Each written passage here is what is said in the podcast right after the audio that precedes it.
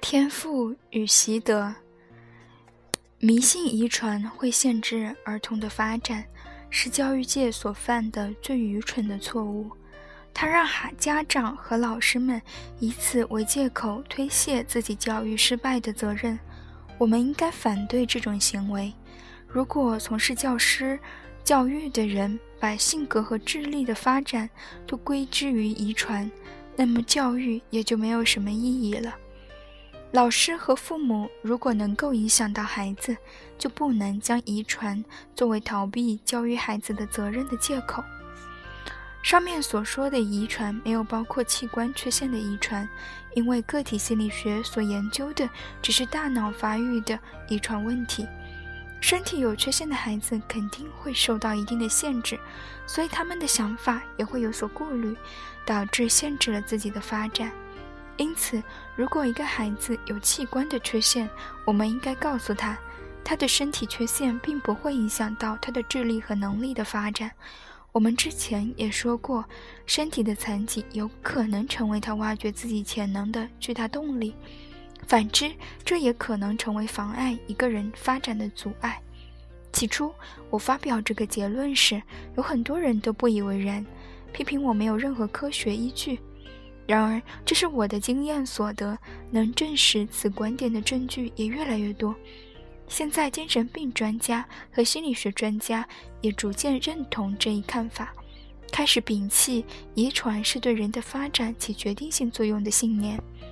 人们想要逃避责任时，便会用宿命论的观点来解释人的行为；遗传论的观点认为人们的性格是由出生时就决定了的，即人之初性本恶，或人之初性本善。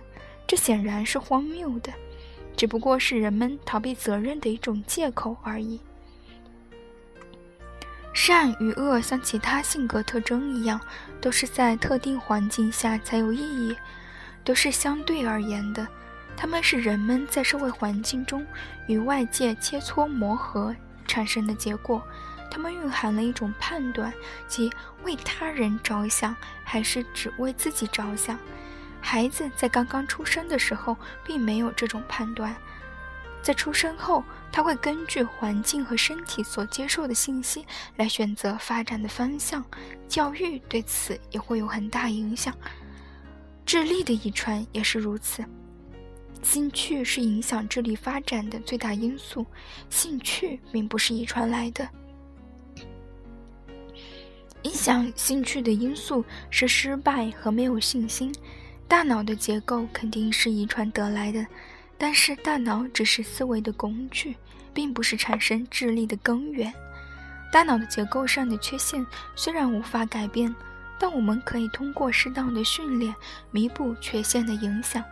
我们看到的很多具有超常能力的人都不是因为遗传的基因，而是通过后天长期的训练和兴趣。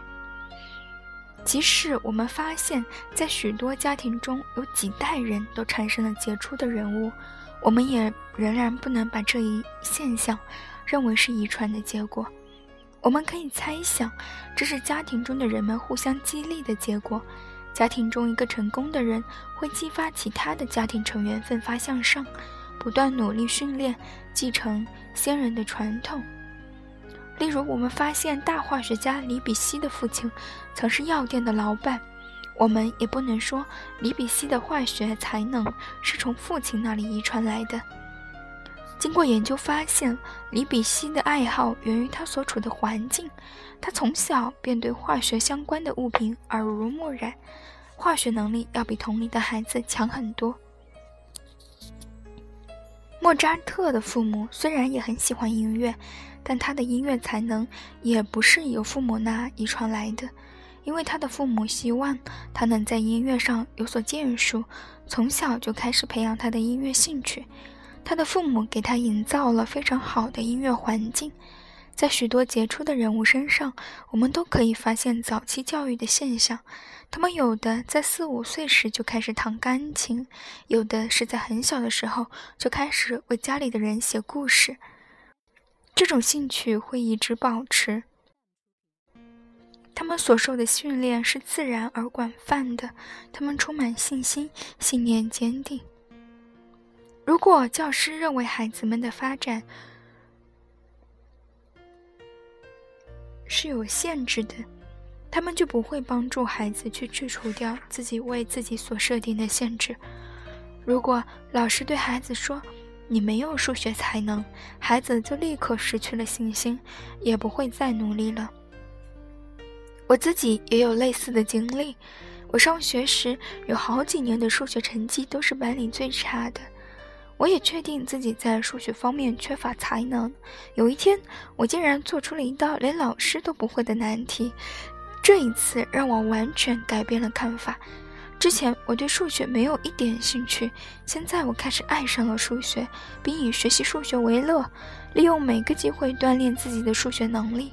后来，我成了数学成绩最好的学生之一，因此。这次经历推翻了所有有特殊才能的人都是先天遗传的错误结论。